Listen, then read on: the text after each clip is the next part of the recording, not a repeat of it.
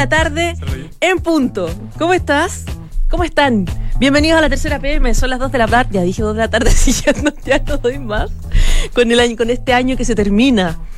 ¿Cómo estás? Bueno, lo que pasa es que tuve que ir a buscar la pauta recién y se quedó solo André, entonces iba él a presentar el programa. Casi, sí, casi hago mi debut. me, me hubiese parecido una buena alternativa, fíjate. No, no. Ya, vamos primero con la temperatura. A esta hora estamos llegando a la máxima, 32,5 grados. Se espera una máxima para hoy de 34 grados. Mañana extremas entre los 3 y los 34 y el miércoles 1 de enero de 2020 extremas entre los 13 y los 31 grados. Así que calorcito en los próximos días. ¿Qué se espera para este programa? Bueno, más vamos a hablar de las expectativas para el 2020, especialmente en el tema político. Eh, las lucas para el plebiscito. Parece que tiene problemas de financiamiento este plebiscito, problemas diplomáticos también en Bolivia y más. Vamos con los titulares. Se acaba el año, ¿qué esperamos para el próximo? Expectativas para el 2020. Los chilenos creen que van a mejorar las pensiones y la igualdad de género, pero que van a empeorar la estabilidad laboral y la política. Este es un estudio de Ipsos y la tercera que muestra en general el pesimismo que predomina de cara a las perspectivas para el año que viene. Sin embargo, hay un grupo de temas en los que los consultados esperan que se produzcan cambios bien concretos. Las cosas siguen complicadas en el Palacio de la Moneda en estos últimos días, últimas horas ya de, del 2019. Hay evaluaciones, autoevaluaciones. El presidente Sebastián Piñera dijo el fin de semana que lo peor ya pasó, pero él reconoció que ha cometido errores. ¿Qué pasa con el nuevo comité político que se estrenó después de la crisis con este cambio de gabinete que hizo el mandatario?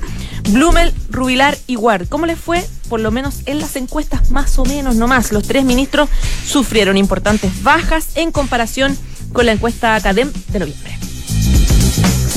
Viene la campaña en marzo, ya con todo, la campaña por el sí y el no, el plebiscito del 26 de abril. ¿Apruebo o rechazo una nueva constitución? ¿Quién pone la plata? ¿Cómo se financia? ¿Cómo se fiscaliza la campaña que se va a hacer de distintos sectores políticos, ciudadanos? Bueno, al parecer hay varios vacíos legales que advierte el servicio electoral en el, en el financiamiento que va a tener esta, este proceso. Por ejemplo, dice el CERVEL que si un empresario chileno quiere donar plata desde el extranjero, cosa que está súper prohibida en elecciones normales en Chile, no habría nada que se lo impida por dificultades para garantizar su seguridad, se suspende la tradicional fiesta de los abrazos del Partido Comunista. Es un clásico del partido, pero dicen que ellos van a poner todas sus energías en una actividad masiva que están empezando a preparar para el domingo 1 de marzo. Lo que sí está confirmado para este miércoles 1 de enero, el caldillo de Congrio dedicado a la prensa, como siempre, donde Lautaro Carmona eh, dice que va a haber anuncios importantes, entre ellos los ejes de política de alianzas con que van a enfrentar las elecciones municipales y de gobernadores. Y también, para finalizar, les vamos a contar de qué pasó en Bolivia en los últimos tres días. ¿Por qué el gobierno expulsó a diplomáticos mexicanos y españoles? ¿Por qué entraron funcionarios españoles encapuchados a la Embajada de México? El entuerto en La Paz que aumenta la tensión entre Bolivia, México y Madrid. Dos de la tarde, cuatro minutos. Andrés Muñoz, ¿cómo estás? Periodista de la tercera PM, panelista oficial, compañero. Muy bien, ¿y tú? Bien, desde el abandono de Sebastián Minay. Me definiste como el, el- el mejor representante de la Sí, tercera sí, PM. sí. Para no El- ser tan injusto con las otras secciones de la tercera. Es verdad, de la tercera PM, el personaje, de- el personaje del mes. Le gané el a- trabajador del mes. Le gané a Sebastián Minay. Le gastaste a Sebastián Minay. Ya, de mm, proyecciones, autocríticas, balances que hace el sector, la derecha, el Chile Vamos y en la moneda también a propósito de este año que se nos va. Sí, bueno, eh, la última encuesta CADEM, eh, publicada hoy día, se dio a conocer hoy día, correspondiente al mes de diciembre, claro, eh, marcó eh, varias, varias, varias cifras, eh, la evaluación de este gobierno, eh, un dato que se hizo muy, muy conocido durante el fin de semana, eh, ayer, cuando se anunció que... eh, hay muchas personas que creen que no hay injerencia extranjera en las movilizaciones eh, del 18 de octubre, que se han, que se han provocado después del 18 de octubre, eh, pero también uno, un- un- unas cifras bastante malas para el comité político se registraron en esta encuesta porque tres ministros, el ministro del Interior Gonzalo Blumel, la vocera de gobierno Carla Rubilar y el ministro Express Felipe Ward tuvieron duras bajas.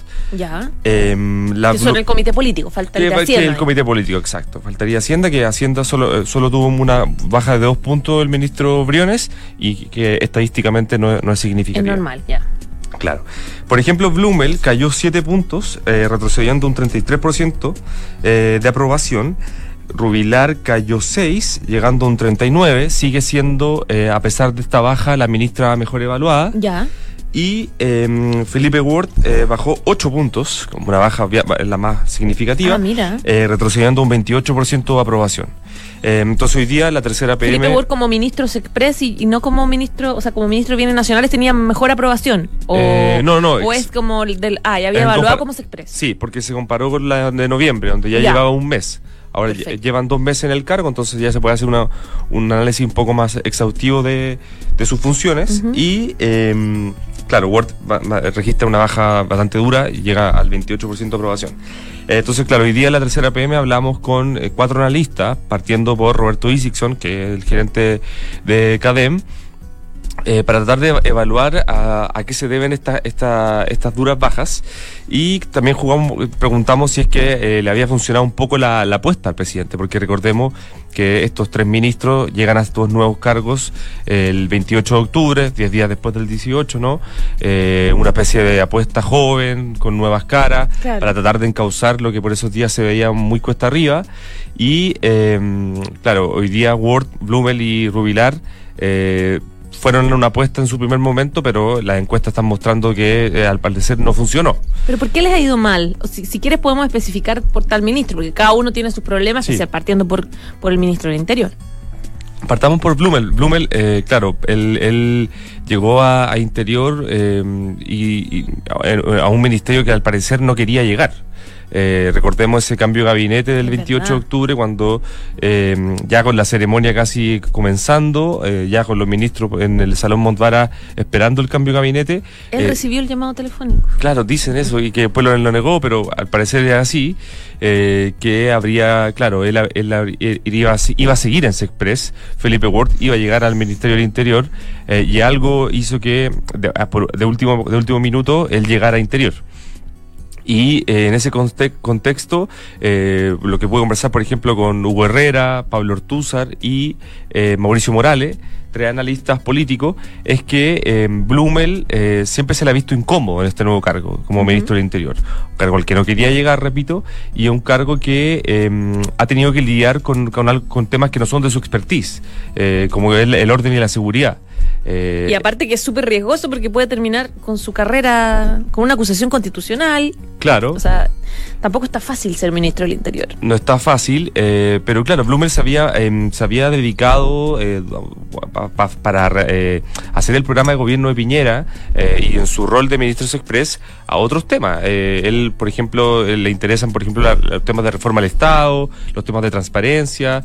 Ese, por ahí vas un poco su expertise, cosas de seguridad manejar con carabineros, lo difícil que puede ser hoy día manejar a carabineros, eh, han hecho que eh, se le vea incómodo y también tenga que, evidentemente, pagar eh, muchos errores que se han cometido em, en este tema al gobierno, en el, gobierno. Así lo estiman los tres, al menos tres analistas que con los que conversamos. Ahora, claro, el caso de, del ministro Blumel, él tiene una contradicción bien compleja, porque por una parte tienes a tu sector, específicamente la UDI, digamos, que está planteando que él ha tenido un liderazgo débil, que no está eh, 100% preocupado del tema de la seguridad pública, como debería estarlo, está muy preocupado como el tema constitucional. Y por otro lado, tienes a la oposición diciendo que el ministro Blumen está avalando el abuso eh, policial en las manifestaciones. Entonces, claro, él está en una situación como bien compleja, digamos, no, queda, no queda bien con nadie en este caso. Claro, y además eh, tiene la particularidad de que el, cargo del ministro, de ministro del Interior con el de la vocera de gobierno, eh, por, así lo estima Isixson por lo menos, son replicables a, la aprobación del, presidente Piñera. Si sube el presidente, ellos suben, si baja, ellos bajan. Entonces, en este caso, que todavía la, aprobación del presidente Piñera se mantiene en un 10% estable, por así decirlo, eh, los dos ministros, Rubilar y Blumel, pagan las consecuencias también de esa aprobación. Eh, en el caso de Rubilar, eh, más, más, se puede ejemplificar de mejor forma, porque ha sido ella quien ha tenido que salir a explicar muchas veces errores que el propio presidente ha declarado y ha reconocido. Por ejemplo, errores que reconoció en la entrevista del domingo en la tercera, de ayer. Eh, y claro, Rubilar en este cargo de vocero de gobierno, eh, que llega a este, recordemos que llega a este cargo por su buena gestión que había tenido en los primeros días de crisis como intendenta, incluso valorada por la, desde la oposición, eh, en, este, en este nuevo cargo, donde está mucho más expuesta y tiene que abordar muchos más temas de eh, de los que tenía que abordar antes, eh, también eh, le pega directamente la crisis actual. Y Felipe Ward, ¿por qué tuvo una baja tan agresiva en su popularidad? Desde afuera uno dice, Felipe Ward da la sensación de que está su rol en el Parlamento de lograr acuerdos está siendo un poquito reemplazada por el propio Blumelo, ¿no? No, no, no sé si ha tenido una una preponderancia tan importante, por lo menos comunicacionalmente, eh, respecto de los acuerdos que se están generando en el Congreso. Claro, porque en términos de acuerdo, del, 18 de octubre en adelante uno podría nombrar a Briones y, a, y un poco a Blumel con el tema del proceso constituyente. Eh, que al menos esa, vez que, que ordenó a la coalición para que se iniciara un proceso, ¿no? Eh, claro, Felipe Ward eh, no, no, tiene esa habilidad. Muchos de los, de los, analistas que hablamos hoy día nos dicen eso. Eh, algunos son bastante duros con él. Por ejemplo, eh, Hugo Herrera cree que Ward es un personaje menor en política, lo estoy citando, no tiene las capacidades que tiene Blumel, por ejemplo, eh, su nombramiento fue un error, no es una persona con las herramientas para ese cargo, en este caso las circunstancias dan lo mismo, dice Hugo Herrera, el profesor de la Diego Portales, en, alusión a que a pesar de que mm, esté pasando por un mal momento el gobierno, el propio Word no tiene las capacidades para brillar con colores propios. Entonces, eh, eso inevitablemente haría poner mucho más cuesta arriba su, su aprobación. Eh, y lo que tiene también un poco enredada a la UDI, que siente que en el comité político no hay un peso influyente como lo había antes del cambio de gabinete con Andrés Chadwick. Claro, claro. Y hoy día pareciera que Felipe Ward responde más a, la UDI que al gobierno o a la coalición, eh, que está como más de un defensor, porque el perfil de, de Ward también es un poco más... De, es un poco más duro dentro de la UDI. Entonces, eh, de una otra forma, está jugando más ese rol en el contexto que en el que está Chile Vamos, más que, según los propios analistas dicen, eh, que eh, generar acuerdos con la oposición, ver, ver como, verse como un puente en días en que esto, eso se, se necesita. O sea que no estaría logrando ni mucha influencia en el Congreso ni tampoco en la moneda como líder, digamos. Claro. Claro. Ah, tiene una tarea grande ahora con todo el proceso constituyente. Va a estar a cargo de, bueno, lo va a comentar eh, mucho mejor que yo Vanessa Zócar en pocos minutos. Va a estar a cargo de las reformas que tiene que hacer eh, el CERVEL eh, para el proceso constituyente, ver todo lo que está pendiente. Entonces, me imagino que ahí podría cosechar algo y hay que ver qué pasa. Ya, pues Andrés, no me voy a despedir hasta el próximo año porque mañana te vamos a ver aquí en el último programa. Ah, obligado ya. sí, yo creo que sí, totalmente. Ya. Que estén bien. Muchas gracias, que estés súper bien. Chao, chao. Estás en la tercera PM con María José Soto. Son las 2 de la tarde con 14 minutos. El 26 de abril son eh, es este plebiscito donde usted va a poder votar si aprueba o rechaza la creación de una nueva constitución.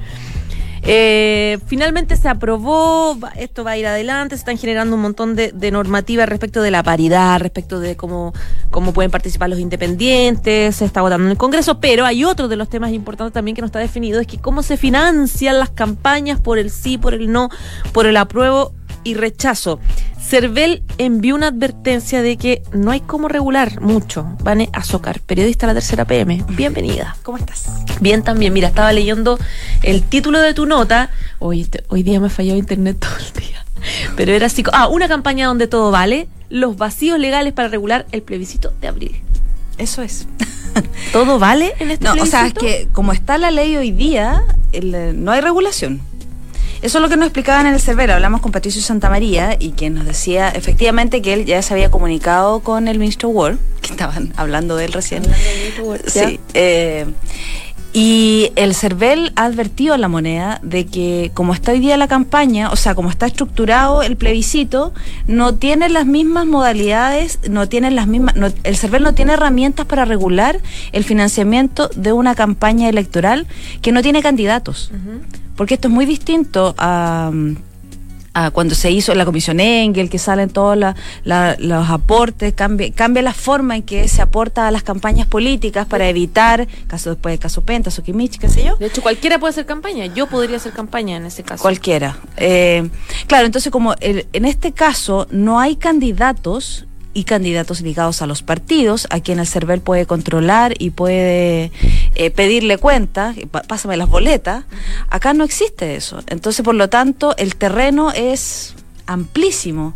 Tú puedes, eh, por ahí alguien me ponía el ejemplo, que es un poco lo que partimos en nuestra nota, eh, me ponía el ejemplo, me decía, ciudadano X, eh, empresario X, puede llegar a aportar uno, dos, tres millones de dólares, sacarlo de Islas Caimán, de las Canarias, traerlo acá, e inyectarlo, financiar eh, parte de la campaña por el apruebo, por el rechazo, o una ONG, si quieres, eh, y el CERVEL no va a tener ninguna posibilidad de fiscalizar eso porque no porque no está ligado a un partido. Aquí esta campaña para el plebiscito, a diferencia del proceso constituyente, cuando se elijan los convencionales, que eso sí van a tener, eh, eh, van a, a- a homologarse de alguna manera a los distritos parlamentarios, ahí va a ser distinta. sí la- son personas, Y ahí claro. son candidatos y van a estar ligados a partidos o van a ser independientes. Hay una regulación. Pero acá como no hay candidatos, entonces no existe esa, esa posibilidad de regular.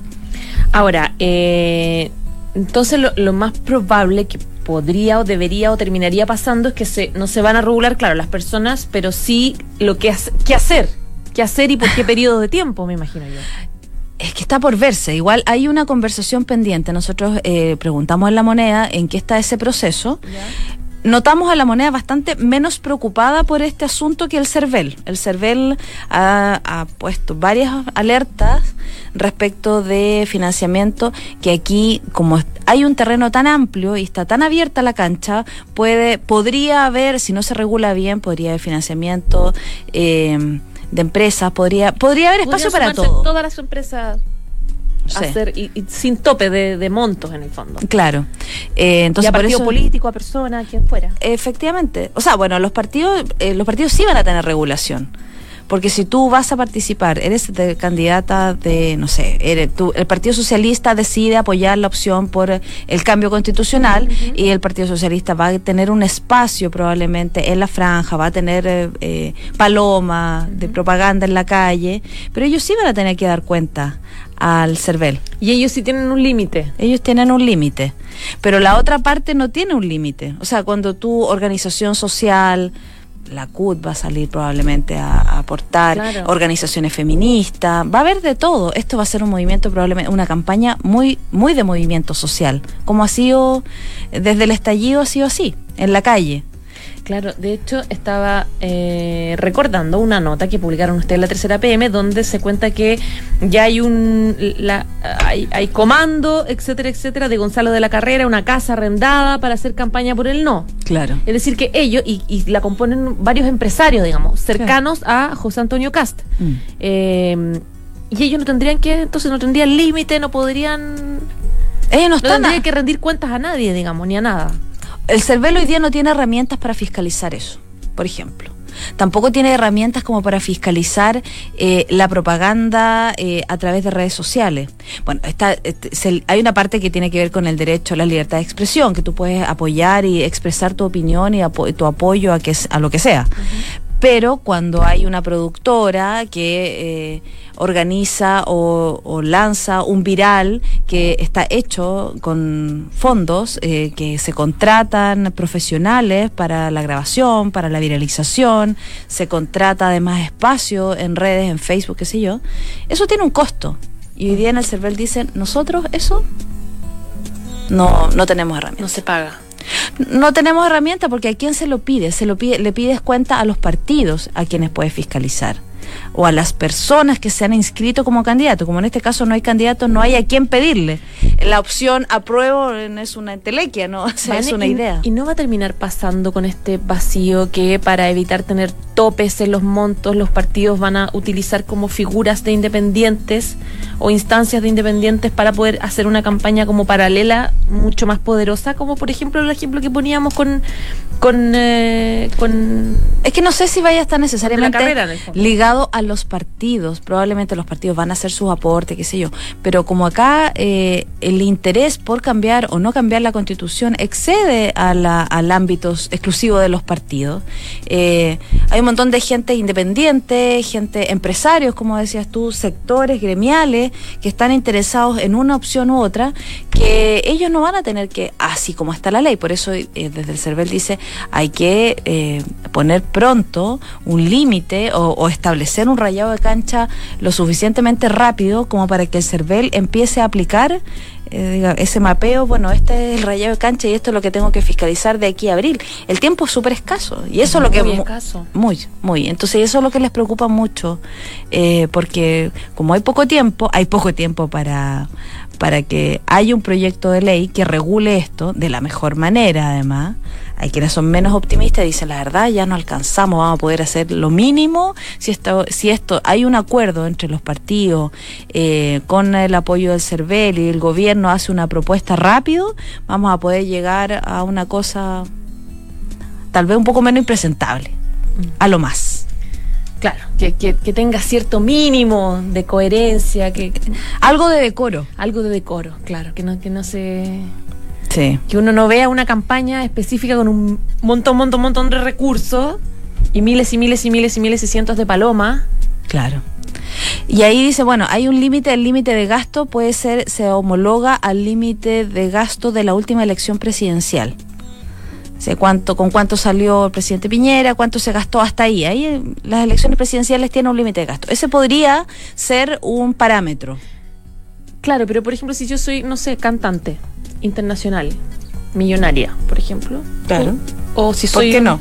O si soy un empresario, soñemos, o si soy un empresario que, que, que quiere una, quiere sí o quiere no, Mm. y pongo palomas de aquí hasta de norte a sur Al infinito. to- al infinito lleno Y lleno lleno allá. lleno lleno y compro publicidad en todas las radios locales regionales y contrato un montón de gente que empieza a tirar volantes y así me dedico el, el mes de marzo completo nadie me pregunta nadie sabe ni quién soy Mm. nadie me va a preguntar quién soy O sea, como está la legislación hoy día, el- no hay, puedes hacerlo.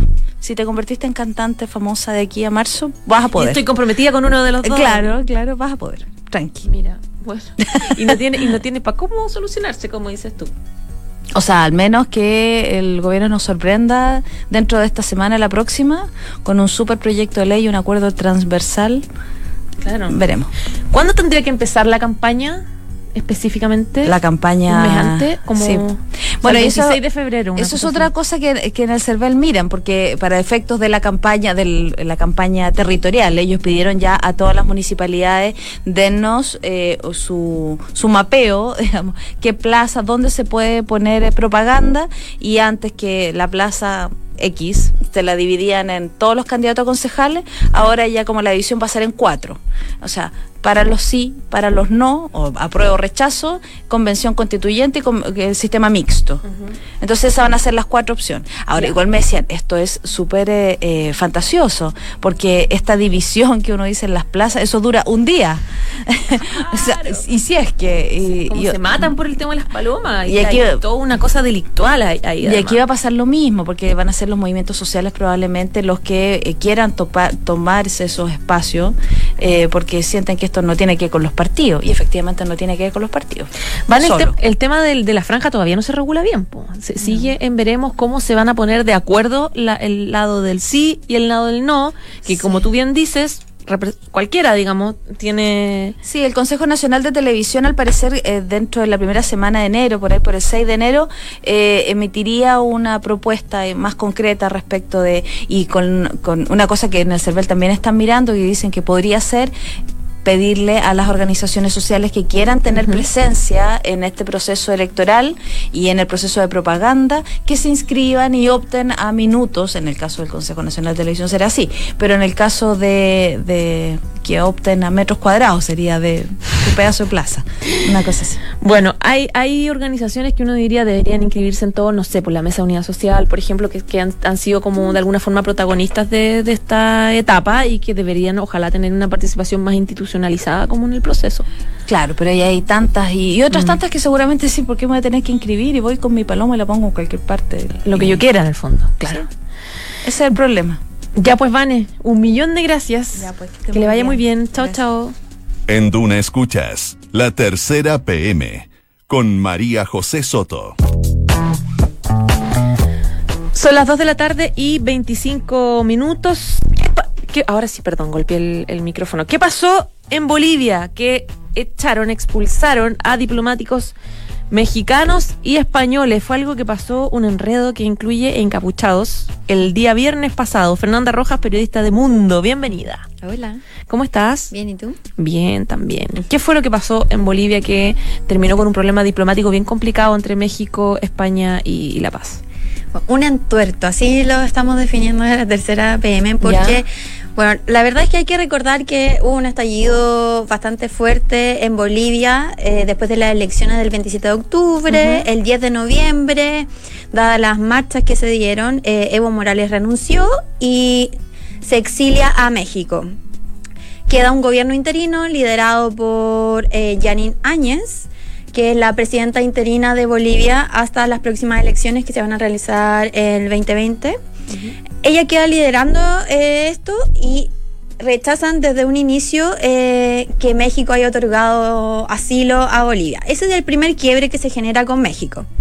Cuando Evo Morales renuncia el 10 de noviembre, varios de sus exministros, casi la mayoría de su, par- de su círculo más íntimo, se asila en la Embajada de México en La Paz. Ya. Desde ese día, varios manifestantes se congregan en las afueras de la sede diplomática mexicana, en la capital boliviana, para, porque ellos señalan que ellos quieren escapar del país y que van a escapar de alguna manera en algún momento, entonces ellos van a estar ahí para detenerlo. Esto, gente normal. Y eh, llega la policía. Entonces la semana pasada empezó a llegar mucho contingente policial en la afuera de la embajada mexicana en La Paz, como digo. Y ahí se genera el segundo quiebre, que es cuando el presidente mexicano Andrés Manuel López Obrador eh, emite una carta donde se quejan de que hay un asedio en la sede diplomática.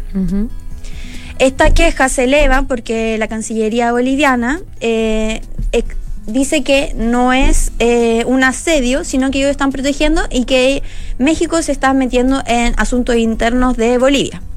Ahí ya comienza una fricción bastante fea entre México y Bolivia que habían llevado una relación muy estable durante los últimos años. Además teniendo en cuenta que Evo Morales sale de México y llega a Argentina, entonces ya debería haber quedado eso ahí. El tema es que la semana pasada, el día viernes, eh, la embajadora mexicana en Bolivia, que es María Teresa Mercado, invita a altos mandos eh, diplomáticos españoles a la embajada, donde está... La Embajada de México. A la Embajada de México en La Paz. Es un poco enredado, pero igual se entiende un poco quizás. Sí, pero a mí me costó mucho entenderlo. Sí. Pero te- lo, lo estoy entendiendo. Claro, ahí está la embajada y la residencia. En la residencia están estos nueve exfuncionarios que eran parte del círculo íntimo de Evo Morales. La mayoría son exministros, seis son exministros, los otros son, tienen distintos cargos. O sea, figuras públicas. Figuras fondo, públicas, exgobernadores, eh, políticos, todo, la mayoría del movimiento al socialismo del partido de Evo Morales, que estaban en la residencia. Y que ellos quieren salir de Bolivia, dado que ya no están en el gobierno, pero el gobierno interino les ha rechazado el salvoconducto. Entonces ellos no pueden salir de ahí. El tema es que también se dio en paralelo a toda esta tensión diplomática que Juan Ramón Quintana, uno de los ministros, eh, tiene una orden de aprehensión por sedición y terrorismo, que no es menor. Claro. Y él está en- refugiado en esta embajada. Claro, no, ni el gobierno de Bolivia no puede hacer nada. No puede hacer nada, no lo pueden tocar, no, no puede hacer nada hasta que él salga. Entonces ellos dicen que no le van a dar el salvoconducto y que él tiene que enfrentar eh, juicio. Entonces siguen estas manifestaciones en las afueras de la embajada eh, mexicana en La Paz y empiezan a salir varios vehículos y ya después que México había denunciado este asedio donde dice que la policía no solo está afuera sino que controla los vehículos que ingresan, que salen, lo que estaría violando la Convención de Viena, que ese es el principal reclamo de México. En paralelo a esto, un grupo de manifestantes el mismo día viernes, que fue cuando estalló esto, empieza a revisar un camión que llevó que llevaba para un- una heladera y piensan que ahí va Juan Ramón Quintana. Entonces se provoca un caos, abren el auto, se dan cuenta que en la heladera no hay nadie y lo dejan pasar. El tema es que cuando llegan los diplomáticos españoles, que era Cristina Borreguero, la encargada de negocios de España, y el cónsul, llegan a reunirse con la, embajada, la embajadora de México y a la salida, cuando ellos ya terminan su reunión, que duró alrededor de 40 minutos, el vehículo diplomático que tenía incluso las patentes diplomáticas y en el cual iban cuatro policías españoles del Grupo Especial de Operaciones que protegen a, la- a los diplomáticos Y que viven allá en el fondo. y que viven allá, habían ingresado en noviembre, después que de la renuncia de Evo, Evo Morales incluso. Ellos tenían el vehículo donde, bueno, eh, para explicar un poco, está la calle y hay una colina como de 300 metros donde está la casa de la embajadora. Entonces, el vehículo, cuando es- este grupo de diplomáticos sale, ve que no estaba su vehículo afuera esperando. Y que afuera seguían manifestaciones y se escucharon muchos gritos. Y ahí se dieron cuenta, según lo que relata el diario El País, se dieron cuenta que el auto había sido intervenido por los manifestantes. Y para protección, dada la cantidad de manifestantes que habían en las afueras de la sede diplomática y la prensa que también estaba convocada ahí, ellos se encapucharon. Pero no era más llamativo la capucha. Qué raro. Ese, eso es donde el tema se enrareció, por así decirlo. Y como estaba toda la prensa, los manifestantes comenzaron a golpear el vehículo, empezaron a acusarlos que ahí iban a intentar llevarse a los exministros de Evo. El tema es que escaló demasiado y ya vimos que no solo afectó a México, que ya tenía una fricción, sino que ahora está España. Y este resultado se llevó que este fin de semana la atención se elevara a tal nivel que en primera instancia el sábado salen los policías que estuvieron involucrados, fueron echados de Bolivia. Se devolvieron a, España. Ese fue el primer paso. Y el segundo paso fue hoy día que la presidenta interina declaró personas no gratas a- al cuerpo diplomático español de estos dos funcionarios y a la embajadora mexicana. O sea, expulsó a la embajadora mexicana en Bolivia. Esto genera un roce que no había pasado antes. Y como respuesta, hace unos pocos minutos atrás, España decidió expulsar, eh, respuesta recíproca, perfecto. a tres funcionarios bolivianos que estaban en Madrid. Ahora, la presidenta interina de Bolivia, Yanine Añez, que ya de hecho tiene intenciones de poder prolongarse un poco más en, en Sí. el poder, eh, ella plantea que ellos, eh, lo- ambos países eh, han sido desleales porque están apoyando básicamente A a Evo Morales y a su figura.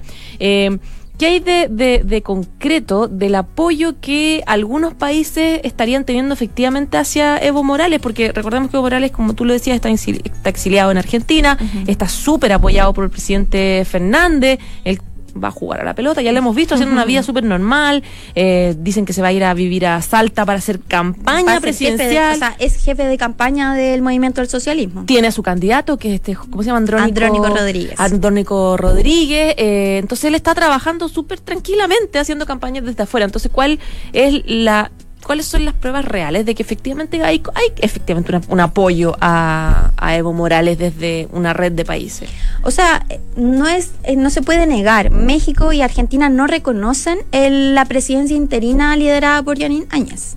Entonces, partiendo de esa base, ellos Partiendo piensan ahí, claro. que no, no existe ese, es- esa mandataria, no es una figura legal, no está en la constitución, entonces ellos piensan en este momento que no hay ningún presidente a la cabeza de Bolivia. Entonces, partiendo de eso, no le hacen caso en nada, por así decirlo, Y por eso ni aceptan diplomático. asilo. Claro, por eso aceptan ellos asilo y, y ellos están apegados a la ley. Y ellos dicen, nosotros podemos recibir a las personas que están diciendo que pueden... eh, les los pueden matar, les puede ocurrir algo, los pueden encarcelar, puede ser un proceso que no sea justo y por eso ellos están manteniendo a estos diplomáticos ahí, bueno, perdón, ex ministro de, de Evo Morales. Claro, claro. ¿Cuándo son las elecciones en Bolivia? Ese es el tema. Tampoco hay fecha. El 22 de enero se termina el mandato de Evo Morales, que no va a finalizar claramente, y por eso se va a extender el mandato de Yanin Áñez, porque si no, Bolivia quedaría sin nadie en el Acéfala. poder, claro. En cuanto a eso, eh, recién hace una semana atrás, creo, se promulgó la ley de, de elecciones. Aún no hay fecha porque creo que son entre 140 días eh, después de que se promulga la ley. Entonces sería alrededor de abril, mayo, no hay una fecha, tampoco hay candidatos. Y el tema también que surge ahí de las elecciones es que el nuevo Tribunal Supremo Electoral ha declarado que está estudiando que borrar las siglas del MAS, lo que significa sacar al partido que tiene más adherentes y que fue alzado por Evo Morales. Complicada la cosa. ¿eh? En Sigue la crisis en Bolivia. Sí, sigue la crisis. Ya, nos vamos. Muchas gracias, Feña. Igual. Que estés muy bien. Chao, chao. Chao. Dos de la tarde, 35 minutos. Ya nos vamos. Gracias por informarse con nosotros. Pero antes, una mención importante. Saludamos a Inmobiliaria Sinergia. Encuentra tu futura inversión en Sinergia José Pedro Alessandri de Sinergia Inmobiliaria. Departamentos, estudios, un dormitorio y dos dormitorios y dos baños desde 3.350 UF. Anda a conocer y encuéntralos en isinergia.cl. Quédese el 89.7. Viene la próxima carta notable de una niña de 84 años a su madre.